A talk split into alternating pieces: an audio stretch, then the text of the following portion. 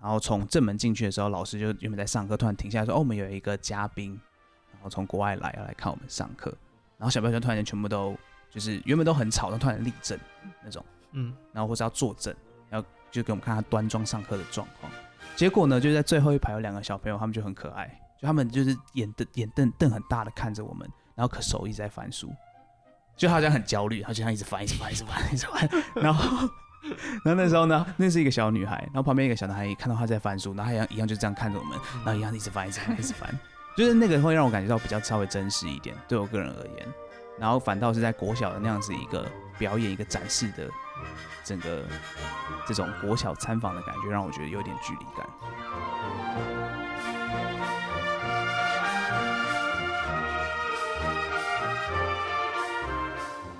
Hello，大家好，欢迎来到本期的《明天要去哪》，我是 Nancy。呃，我自己觉得就是在旅行的过程中，我们很常会遇到自己不大熟悉，或者是觉得嗯比较新奇的景象或是画面，然后有的时候甚至会因为觉得眼前的东西实在是跟自己的生活实在太不像了，然后有点太陌生了，反而会觉得说这些东西可能是不是都是虚幻的，是假的。朝鲜是一个大家相对比较不熟悉，然后甚至可以说是一个非常陌生跟非常不了解的地方。大部分的主流媒体对于朝鲜的一些评论也是相对可能比较不友善一点点的，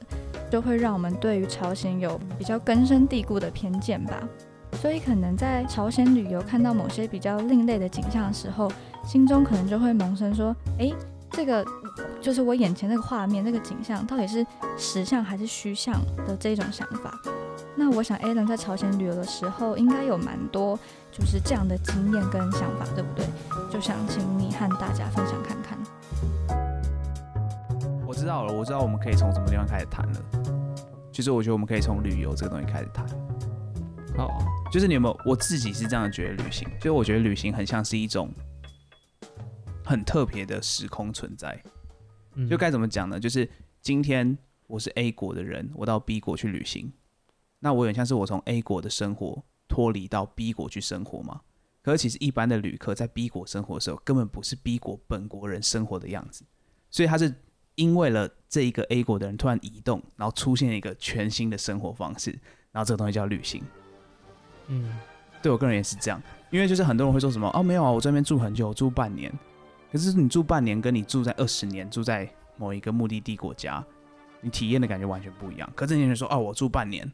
就会觉得说好像这边住很久，好像已经在那边可以生活了。可是你怎么知道不一样？因为你就算是北韩，他可能不同阶层或不同生活背景的人，他的生活也完全不一样。对，确实，所以你要怎么去追求所谓真正的在地生活，好像是完全没办法去追求的。对，是可以这样讲。可是，可是我想说的是，假设如果以北韩例子而言好了，就是他有不同阶层的生活嘛，那好像很多人会说什么，我去旅行是要体验某一个阶层的生活，我只会体验，就是希望能够体验某种在地生活，就是一定是某一个阶层的嘛。就有一种想象。对，可可是我觉得是这个人进去北韩的时候，他根本不属于任何一个人的生活，他是以一个完全不同的旅客在北韩生活的方式生活在那里。就我觉得很多旅行都无法避免的会落入这样子的一个问题，完全不只是北韩，可是北韩是可能相对明显。因为我觉得换个角度看，就是像是你想要进入到一个当地的生活，可是你最后得到的是可能是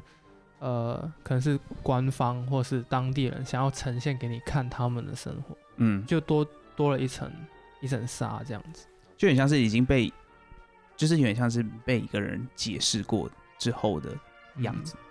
可是就这个好像又是没有办法避免的。所以我就觉得旅行很像是某种剧场式，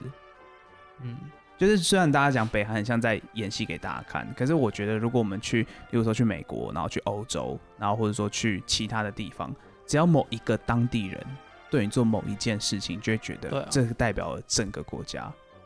像之前那个泽瑞不就有提到，台湾人很喜欢帮助外国人，因为我觉得从小的宣导也是会有这样的效果，就是你可能从小就会被教育说，你对外国人可能你要友善，你要帮助他们，然后他们才会有一个好印象，什么什么。我不知道你们有没有这样教育，因为在澳门好像就是有这样的是吗？教育我们是这样吗？应该是没有特别，可是潜移默化之中有吧？没有人会特别讲这件事情，可是可是如果那个外国人是白人，可能大家就会对他好啊；如果是东南亚人，就会觉得说他是义工，他是菲佣，嗯，然后就会觉得不会想理他那种感觉。我个人是还好，是不会有这样。可是我不知道，就是可是我觉得某程度上是因为你如果觉得他是东来自东南亚的，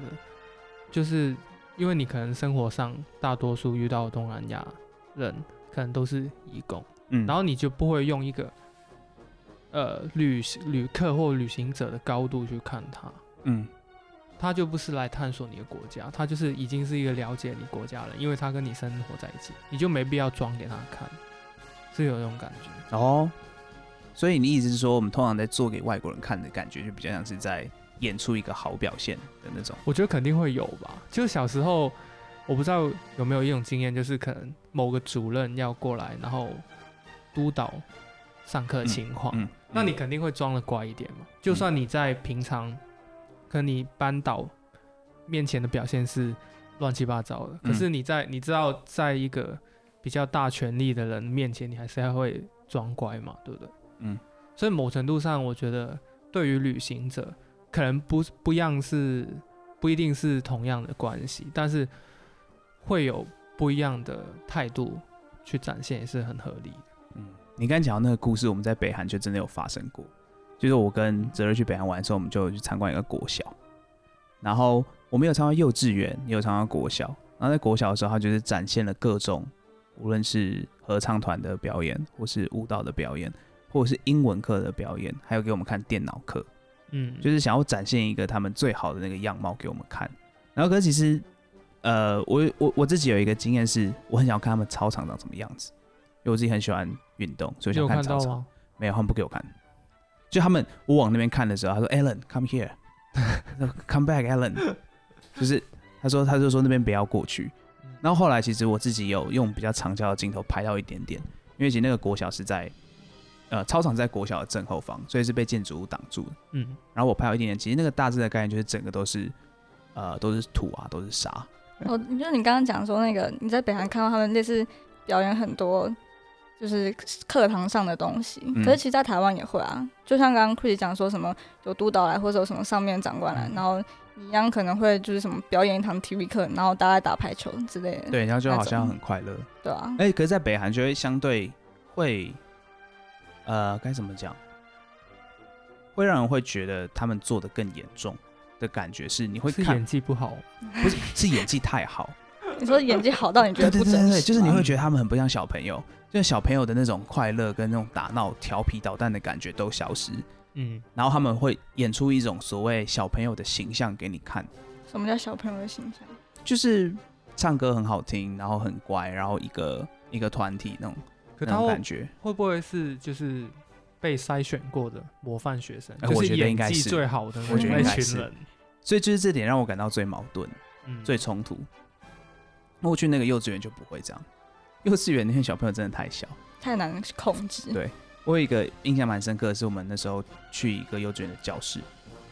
然后从正门进去的时候，老师就原本在上课，突然停下来说：“哦，我们有一个嘉宾，然后从国外来要来看我们上课。”然后小朋友就突然间全部都就是原本都很吵，但突然立正那种，嗯，然后或是要坐正，然后就给我们看他端庄上课的状况。结果呢，就在最后一排有两个小朋友，他们就很可爱，就他们就是眼瞪眼瞪瞪很大的看着我们，然后可手一直在翻书，就好像很焦虑，然后就像一直翻，一直翻，一直翻，一直翻。然后，然后那时候呢，那是一个小女孩，然后旁边一个小男孩也看到她在翻书，然后一样一样就这样看着我们，然后一样一直翻，一直翻，一直翻。就是那个会让我感觉到比较稍微真实一点，对我个人而言。然后反倒是在国小的那样子一个表演、一个展示的整个这种国小参访的感觉，让我觉得有点距离感。就是其实你这样讲，我想到你我们刚刚是以实相跟幻象开头的嘛，其实我就想到说，虽然你可以想象，就是他们这些小朋友是被加诸了很多任务的，对，但是还是会有某些情况下，就是还是会透露出他们真实的个性啊什么的，就不小心露出马脚的那种因为感觉。毕竟人还是就是有自己的表有现有，有点像是那个概念，就是呃，你作为一个演员，你演戏，但嗯，你演戏那个就完全不是你自己嘛，其实也并不是嗯，的那种感觉，就是可以看得出来。就我的感觉，我会觉得北韩也许是他太用力去呈现，而导致弄巧成拙的一种感觉。嗯，因为其实北韩在很多大众媒体上或主流媒体上，给他们冠上或者塑，就是他们会被冠上一个比较虚伪的一个政权啊，或者这个国家都是被演出来的。尤其在旅游观光上面，像我那时候进去北韩之前，我就在 FB 发文，那时候在中国的东北，就说：“哎，我要进北韩了什么的。”那就有个朋友在下面留言说：“哎，北韩团费不是很贵吗？那你为什么花这么贵的团费？你不去什么西班牙，不去欧洲，每次干嘛去那边看别人演戏给你看？”嗯，那那时候其实我看到这句话，其实我有点不满，就我会觉得说是媒体告诉你这样，你自己没有去过，你怎么可以这样讲？然后我觉得这件事情可能就是回归到大，就是整个世界对于北韩是比较负面的刻画的。那这也是为什么很想去北韩看看的原因。你讲到这里，其实我想到另一点是，就是你那个朋友很强调真实这件事嘛。对，但是我们到对真实理解到底是不是有看清它的本质到底是什么？就是到底什么是真实？对，我觉得是很值得商榷的。哦，我突然想到，我那个朋友那时候是好像在想那个那段时间是巴塞罗那，我们这样一直讲他好吗？他反正他可能不会听我们节目，或者他根本不知道我在讲他。嗯 就他那时候是巴塞罗那在那个争取自治权的时候，嗯他在那个时间点去西班牙交换，嗯然后他看到的就是他觉得那些是巴塞罗那人民真正的很激情的、很真实的一些展现。然后因为其实他那时候根本没有上课，因为都是非常的乱嘛，就是各种造反、各种罢课罢学，然后罢工，所以他根本没有在上课，他就是每天到晚都是在街头那种感觉。看他的嗯 Facebook 都是在街头那种，那对他来说可能这就是很真实的部分。可是为什么没有想过这样的政治运动可能是因为某种，可能是某种谎言，或是某种比较虚伪的操作，然后去创造出来的？这个就是对于真实的这个定义，反而就是会变得比较难。所以可能这也是为什么我们的节目想要做实像跟幻象，因为有点像是说，嗯所谓实像跟幻象，就是这件事情我们讨论很久了，像我们跟泽瑞也讨论了很多次，就是实像幻象的定义是不是就是在于我们看到是某种现象，或者我们看到是某种画面。会是结果，我们看到都是最后结果。对，那不过诠释权是握在我们自己的手上。好比说，我看到国小的小朋友，我觉得他们很假，但是我看到某种结果，看到某种画面之后，我诠释他们，我觉得这是对我来说是无效的。嗯，就是它跟真实比较远，所以它是可能对我来说是某种幻象，可确实它还是某种形象嘛，还是某种像。那像是我在可能在幼稚园看到，就是觉得是比较真实的，所以我就认定它是一个实像。嗯因为其实整趟在北韩的过程，我们就不停的在搜索这些这样子的对，只是说你我们会觉得真实的，大概就是因为跟我们的尝试比较相吻合，对然后觉得比较假的，可能就是我们没有办法想象的对，没那错种。感觉。像是去北韩去玩的时候，一定要跟团。要跟团原因就是他一定要配一个导游给你，而且还不止配一个，他要配两个，一个是你的母语导游，好比说我们是讲中文，他就配一个汉语导游给你们。那另外他有点配一个英文的导游。那时候就觉得很有趣。如果我今天一个人进朝鲜呢，我一个人进北韩，我是不是还是要请两个导游？就是团费就会超高。团费很高的原因其实就在这有人这样做吗？有人这样做。然后之前是我记得有看过有游记是有人自驾车进北韩嗯，啊，那自驾车很北韩，就是你到你开到那个点之后呢，就是要就会有人准备入境，接你。没有不是有人接你，就导游会上车，他还上就你要载导游，对，你要载导游哦哦，一起，反而是你在导游。对对对，类似这种，然后他会告诉你你要怎么哦开，你要怎样怎样怎样啊。那看很多游记就会说啊，导游会一直监控着你，然后不让你做一些不能做的事情，所以很多人就说，那你去北韩就不像是在自由行，所以看不到真的东西。那我自己个人去了这趟之后，我没有感受到这点，我反而觉得导游虽然某种程度是在限制我们的一些行动，嗯。可其实那是一种保护，因为我们可能嗯不了解当地的一些规则，还有他们的整个社会的氛围，我们可能会做出一些逾矩的事情。像好比说，他们晚上十点之后都会宵禁，在平壤也是，那就整个城市都是黑的，所以他是不准游客在晚上的时候在外面溜达，除非有导游跟着。那很多游记会写他们晚上偷偷跑出饭店，然后跑到可是宵禁是你军人直接有权利把你抓起来的，应该是。应该，可是我不知道那是不是宵禁欸，因为我就是感受到哎十点到了之后就完全没电，哦所以可能只是限电有可能，哦，所以你可能还是可以走，可是会限电。那不过我就我刚才提，我哎、那你们有偷偷跑出去吗？哦这个这个我就不敢，我真的没有在开玩笑，难怪你没有变成百万 YouTube，因为因为其实真的蛮危险的。嗯，就是说我们在北韩的时候，我们是把我们的所有证件交给导游保管。嗯那这一点来说的话，就有人觉得哦，你的人生自由被限制了，确实那是一种被剥夺的感觉，就是你没有名分嘛，然后或者说你到街上的时候，你就会完全没有任何 ID 可以出示。然后还有另外一点是，走在那个路上的时候，如果那个军人，大家都是荷枪实弹在盘查，他看到你一个外国人，或者说可能我们面孔，他可能会觉得我们不是外国人，可是从衣服来上的话，你马上就可以认出我们是外国人。他跟你讲潮语，你绝对回答不了，他肯定也不太会英文，那这样的话就会发生很大的麻烦。嗯那就尤其是这种小小的语言上的沟通的冲突或者小小的失误，就可能酿成很大的就是不好的结果。假设你很极力的反抗，嗯然后他也听不懂你在干嘛，他觉得要制止你，那最简单的方法就是开枪嘛，先开枪再说。所以那时候我们确实没有冒这个风险，不过导游是有安排几个夜游的行程带我们出去玩，嗯，这点就是蛮特别的。夜游，那你你们是跟就是普通的朝鲜的民众一起享受那个可能夜景或是某个景点之类的吗？对，那时候我们其实我有点确切忘记那个位置在哪里，不过我们是到我记得是人民大学食堂附近的一个街区，然后在那边绕一绕，然后是司机在某个点某个路边放我们下来，然后我们开始走，接着是晚上八点多的事。那夜游的概念呢，其实我们没有去任何的景点，也没有看任何的东西，纯粹就像是在夜间散步，有点像是我们偶尔会在台北，假如说哎在东区，那你去的那个区是什么样的区域啊？我去的那个区域应该算是在平壤比较中间核心的地方，嗯，所以是比其实就是本来就是比较繁华的地的区域。就听起来跟可能我小时候跟团去，可能去中国大陆啊，去东南亚，其实那种感觉蛮像。就可能就要再带你去一些他们晚上比较嗯，繁华的地方嘛，而且他们也不会就是容许你就是自由行动，就对，不会不会让你乱乱跑。某些旅行团还是会这样子。对，那那时候去北韩，在夜游的过程中，你就看到很多路人在走路，走来走去，嗯然后那个那个人的，就是人潮的多多的那种程度，大概是多到就是说你去那种西门町的感觉。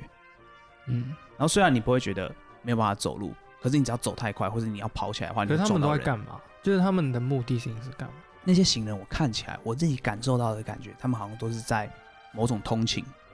因为其实北韩是几点呢、你们去下班的时候？对大概八点多左右，晚上八点多。对晚上八点多，就跟七点他们加班。哦或许或许是加 好班辛，苦哦。然后嗯哦，讲到这件事情也很有很有趣的，就是我们的导游跟我们说，就是我们因为社会主义，所以大家都是上班时间很规律的，嗯，早上九点上班，然后六点就下班。然后不过呢，我们那天夜游的时候就看到这个画面，嗯明明大家看起来都在通勤，都是看起来像 Chris 说的，就是大家加班刚下班，不可能是六点下班，你他妈还现在还正在回家吧？这样也太久了。对啊对啊，而且那个就是所有人都在排公车，那公车排的非常非常非常的长，嗯所以看起来就是在回家不。会排两个多小时公车吧？看，搞不好有可能呢、欸。那个运输工具太少，是不是？哎、或许有可能，就可能像例如说我们嗯跨年或那种大型活动的时候可，是他们城市里面都没有住宅区吗？城市里面也有住宅区，可是大部分的劳工可能还是从比较远的地方来上班那种感觉。，对，应该是这样吧。应该就是其实好比说，就你有 CBD 嘛，CBD 当然住宅区当然会稍微小一点啊，类似这样的感觉。像台北其实也是，信义区住在信义区的人也相对比较少，嗯可是大家可能会往新一区或者往内湖去上班，类似这样的概念。因为那时候夜游的经验就蛮特别的，因为我们让我看见一些比较我所谓的实像的，例如说还有真正的朝鲜朝人鲜人，在路上走。其实嗯那个画面，那时候自己就是没有说太惊喜，或是没有觉得太印象深刻的原因，就是就像是一个路人在路边走，它就是想象中理所当然的城市的景观。对，所以你会或许觉得有一点真实，嗯或许那真实的来源是因为这里，就跟想象的是一样的。嗯，就像你看过我们这么多之前写过的北韩的游记，像我比像 Chris 啊、Nancy，其实你们都已经听我讲这个故事听超级多遍，没嗯错，所以其实我们在做的是某种看起来像实像的幻象，就是演的嘛。对，都是演的，因为我们 其实你们都听过这些故事了嘛，可是因为听众朋友没，有听，演的好累。那我但其实我想要问一些你们，就是想要去问你们，你们我们嗯这么常讲北韩的故事给你们听，你们有哪些你觉得印象比较深刻的？我们可以，我可以再更详细的还原我们那时候当时事件的整个经过，以及我们一些简单的我自己简单的一些判断跟分析。我自己最深刻的肯定是你们那个车掉进河里面，你把我要讲哦的讲走了。所以你们都觉得那个是是很深刻的。对 啦，确实忘记在哪一集之后，我们有详细的讲过那个事件的经过嘛。那那个事件我简单讲一下，就是我们要去一个比较远的地方乡下，对然后刚好那个桥好像在维修，所以没有桥可以过。然后司机就说我们只能冲过这个溪，不然就是呃掉头回平壤是没办法去。然后不要不然我们就冲，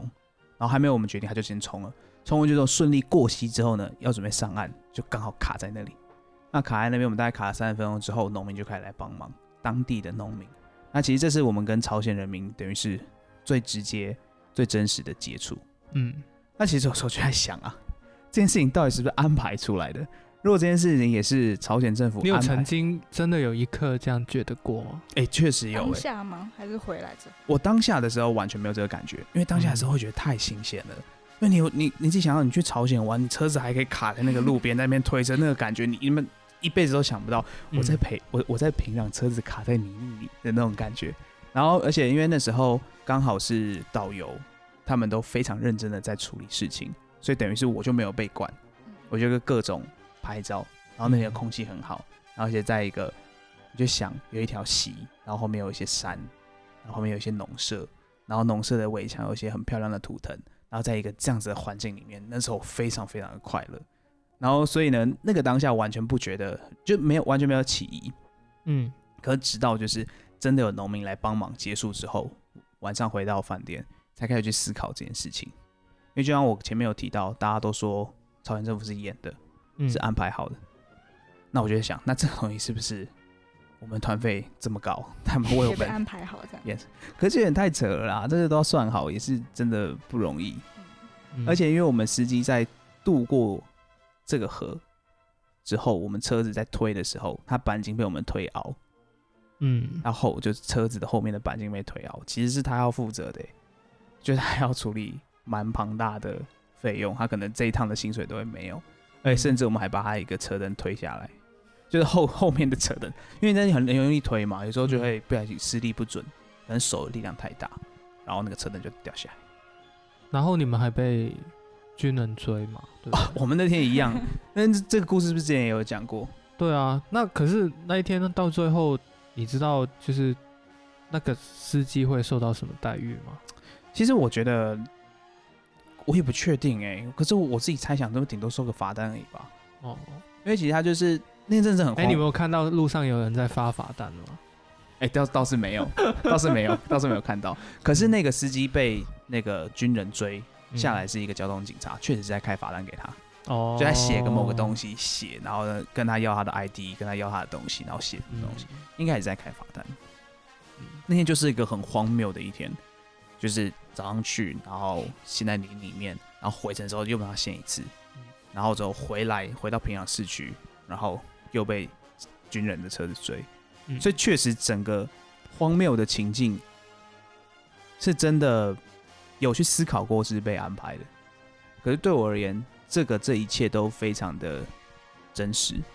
就像是他们没有预期到的事情，然后我们也没有预期到，然后就这样子发生在我们这个行程里面。所以你们两个都是对这个事件比较兴趣，对啊，就是这样听看了那么多故事下来，听你们讲那么多下来，那其他都还好。其其实还有蛮多的，所以我们的节目就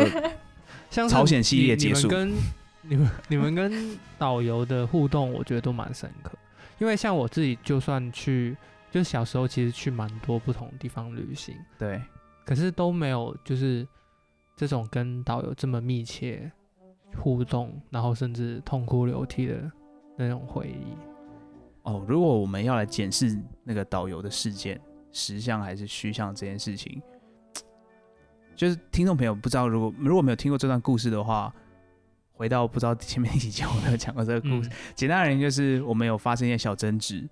然后我用一个理由，然后找了一个空间，然后希望把这个争执跟导游讲开。然后讲开的过程中，他导游就痛哭流涕。嗯，然后那个当下，我想说到底在干嘛？然后我就跟着痛哭流涕。我是一个很会哭的人，然后所以其实我觉得那个的时候，在那个当下是也是感受到非常非常的真实的，因为嗯。如果每个北韩的导游都需要有这样的演技的话，我觉得真的是太厉害了。因为我觉得我感受到那已经不是说，我不知道大家有没有那种经验，就是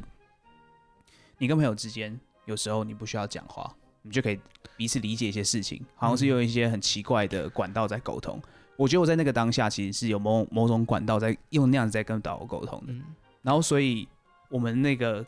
我们的 emotion 是共感，所以他一哭就马上就崩溃。而且我觉得这件事会发生的前设有一个很妙点，就是你会找一个机会去跟他谈。可是，一般可能旅行团我们跟导游争执，甚至不会跟导游什么争执。可是，如果跟导游有争执的话，你甚至不会想说：“哎，我为什么要就是跟他就是哄他什么的，了解他、关心他之类。”因为我就是客人，他就是导游。可是你们的感觉给我就是完全不一样的。中国大陆人都这样，他 们没有同理心，没有同理心，真的。可是我很难想象啊，就是你可能在一个几十个人的旅行团里面，然后导游生气，然后就有人就是去安慰他什么的。确实，这也是或许是我们，就是我觉得你们已经超越了导 导游的超 超越导游，到到底是什么关系，我是不知道了。导游以上，朋友未满。对，这确实确实有这个很特别的经验。然后我们之后也是有写信留下来给他们，那希望彼此以后还可以联络了。因为其实年纪也没有差多少，比较年长的那个也三十出头而已，一个小孩，其实年纪也不大。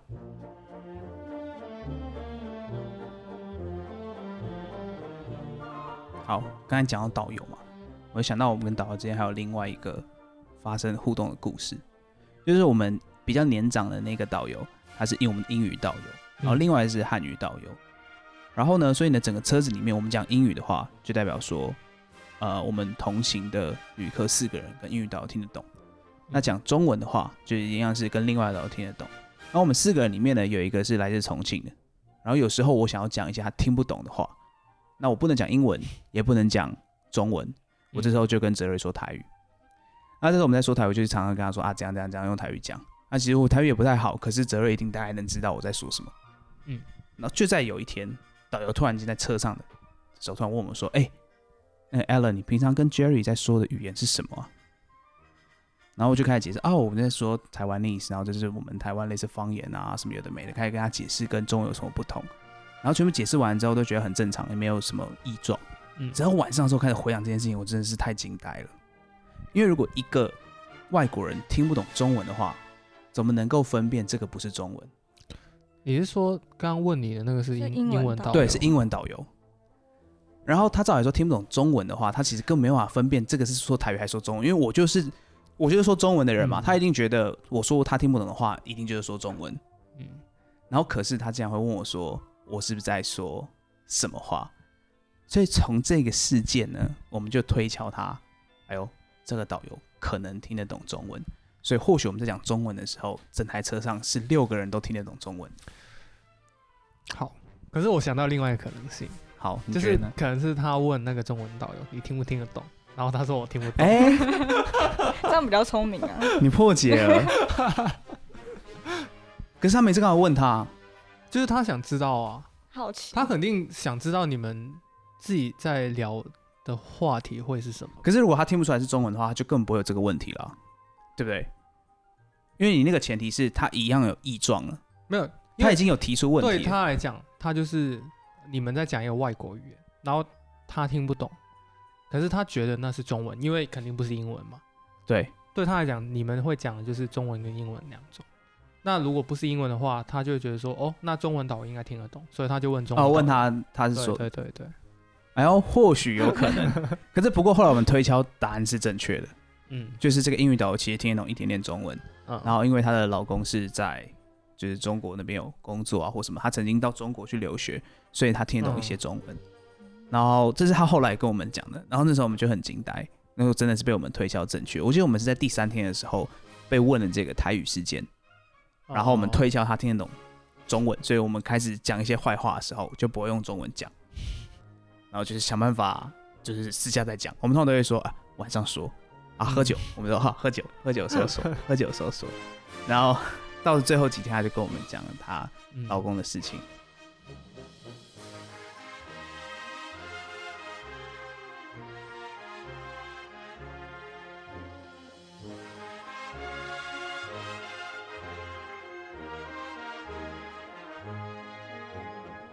就是你刚刚讲那么多，就是在朝鲜看到时尚与幻想，我就想到我之前去秘鲁的时候，参加一个就是嗯、呃在当地才报名的一个团，叫做就是它的名称叫做 Reality Reality Tour in Arequipa，就是真实的 reality，Reality。通常这种就是最假的，对。可是因为我们去了他们的就是呃孤儿院，嗯然后嗯还有他们的一个矿场，还有嗯墓园跟一个批货市场。我们嗯去这四个地方是通常游客不大会去的地方。嗯嗯，然后，嗯、就像我们在那个幼儿园，就是那个导游跟我们讲一些故事，他说这些幼儿园都是专门收一些单亲妈妈抚养小孩的小朋友，然后可能那些单亲妈妈还要去，呃，可能每个月要来打扫幼儿园啊，或什么样，就是做一些服务，然后让他小孩可以免费上这个幼儿园这样子。然后像是矿工，就是那个矿工这，嗯，我不知道那是什么啊，算矿场吗？嗯就也蛮特别，它是就是因为一般真的不会去看到那个地方，因为那边就是产一些呃矿产，嗯然后你就会真的看到那个工人在伐嗯伐矿，挖矿，对，在挖矿，就是它虽然叫做就是 reality，但是怎么讲，就是你也很难去说它到底是就是这个东西就是真的他们的生活吗？还是就只是他们想让我们看到他们所认为的所谓的 real- reality 对对对，就是跟就是你们在朝鲜他是不是刻意去挑选了一些？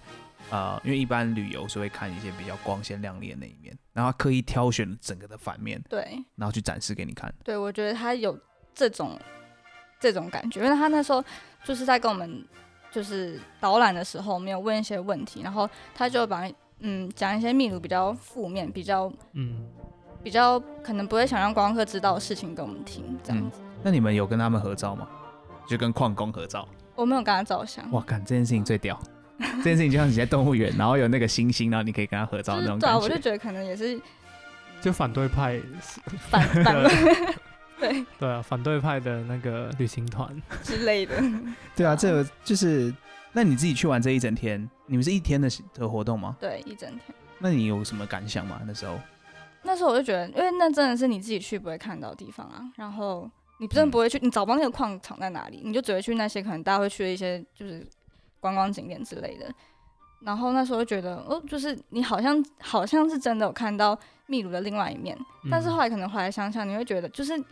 你就会真的会想说，这是真的吗？还是就是某个他们有是只是某个片面？就是有叫你就是有一些后续行动，比如说叫你跟联合要捐钱国什么就是要打卡？报告，然后或是捐钱，或是领养小朋友之类的。他们都没有，他们都有说，就是那个团费会有可能几分之几会捐给那个幼儿园这样子而已，哦，然后没有后续的东西。找到商机嘞！什么商机？就是我们开旅行社，然后都做就是表面旅行的另外一面，嗯，然后就是就会说说哦，我们十趴都会捐给对社会企业 对啊，或或许他这个也是真的，只是说可能你在四个景点里面，可能有三个是假的，或是三个是虚的，或是幻象，对，可是我然自后只有嗯孤儿园那个是真的，所以他真的会捐钱给孤儿园，啊，然后其他三个就养他。其他是在剥削他，就是他们其实根本没有合作，然后就剥削他。就也也有可能吧，就是可我自己会这样的感觉哦，就是我想象那个画面，可能整天看完之后会觉得很真实，可是我觉得整体的状况会卡在某个虚像跟幻想之间。你有时候会觉得它很真，有时候会觉得它很假。可是我觉得这个关键点是因为我们对于他带我们去看的东西了解的不够深入，哦，对这对对对，这才是一个蛮关键的原因。嗯，就是因为你没有那个 background knowledge，你对可能对对对对完全没有办法理解。所以你在诠释你看到的画面的时候，其实是就你完全因为你的知识的不足，或是因为某些状况经验的不足，所以完全没有办法去有一个 connection。所以当就好比说我们在朝鲜，有些东西其实是你看到就可能是他比较做比较表面的东西做出来，因为我们可能读的书或是我们看过的东西做功课，对，我们有做到功课是聊这个。对，所以我们还是要回归到去推广我们忽悠旅社的这个 这个 最大的就是旅行前一定要做功课。我是觉得有时候不一定是旅行前一定要做，有时候就是把这些素材，把这些你有就所谓的一些冲击嘛，嗯，然后你找到了之后，然后找朋友聊一聊，然后你有些好奇心，去把那个洞去补起来，就不要一味的就是马上就说啊它是假的，它是真的。我觉得这才是我们本集节目想要宣扬的一个，嗯。就是大道理，对对对对。那 Chris，你自己有什么相关的经验吗？毕竟你也去过西班牙，去住了这么长的时间，一个月、两个月，算蛮长的吧？嗯，可能我那时候是去语言学校，那语言学校它会有相应配套，也也会有一种就是一日游的那种，就是语言导览那种服务。嗯。那就是为了训练你的语言能力嘛，那会有夹杂一些葡萄牙语啊、西班牙语什么的。嗯，那可是那一种就有点像是你去那种正向旅行团。那刚刚 Nancy 参加就是负面、负面、负能量旅行团，对，负能量旅行团。那我参加就是正向，所以他就会就是告诉你这个历史有多悠久啊，什么巴拉巴拉巴拉巴拉之类的。那所以我觉得跟就是并没有在尝试里面去有太大冲击。就是跟我们可能在媒体上或是在呃一些一般的管道里面所看到的欧洲是蛮相符的，嗯，对，只是说有一个有一个蛮冲击的，就是刚下飞机，然后刚去坐那个地铁，嗯，然后还不到半小时就马上有人被偷东西，哎呦，对，然后。那个那个老师跟那个就是学校，他们就很紧张，一直告诉我们说啊，其实葡萄牙不是这样的，不是这样的。可是葡萄牙的治安其实也很差吧？我记得。呃，我觉得是蛮好，就是在欧洲来讲，我觉得是算我去过地方最好的。只是那个女生可能有点就是钱直接放在脱线脱线，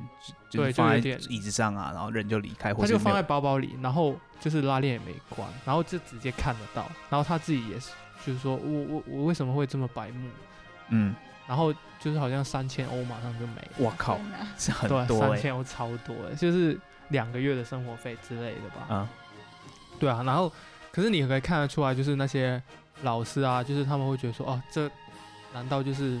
我们要给你葡萄牙的第一印象吗？他们就会很紧张，他们就会用各种方法去说这不是真的这样子，嗯，就之类的那种感觉。那我觉得就某种程度上就是说。他们可能，呃，还是会有我刚所讲那种，就是你想要呈现好的一面，对，给外国人看的那种感觉。对，当然当然，我们也不希望就是看到外国旅客的时候，在台湾，我们也不希望去做一些很，就是会有负面，呃，路边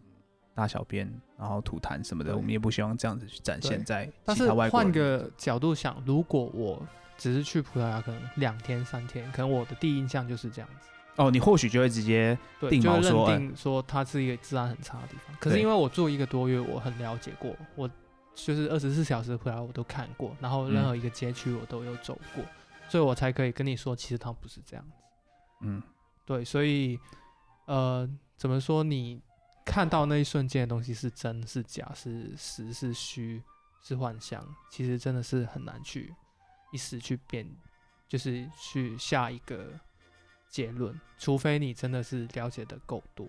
嗯，因为其实有时候大家去下这个结论的时候，都会把责任去推给你看到的这些画面，而忘记去反思自己是不是对于某些知识的不足。而且，我就突然刚才突然想到一件事情，就因为 Nancy 刚才参加是负能量旅行团，然后也是参加正面的，然后就发现说这件事情也在摄影上很常去出现，好像你只要拍一些比较负面的东西，大多数人都会觉得很真实。然后你只要拍一些假设那种富豪或者那种花天酒地，可能跟尝试不太一样吗？对，或者是那个画面是有冲击的，他们没有看过的。然后或者是就是拍一些比较比较少数曝光的东西，那大家就觉得这个相对真实。可这件事情就很有趣了，像好比说最近在摄影上，很多很多人会做的性别议题，可能会做像是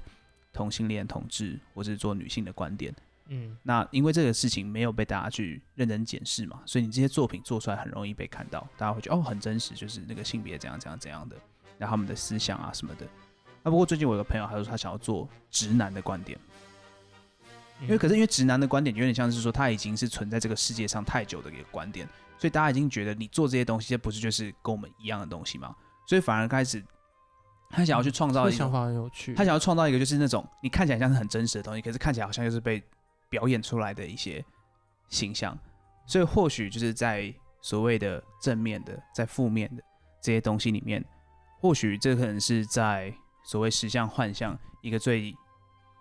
该怎么讲？去呃，我觉得我想要说的就是，突然间不会说话了。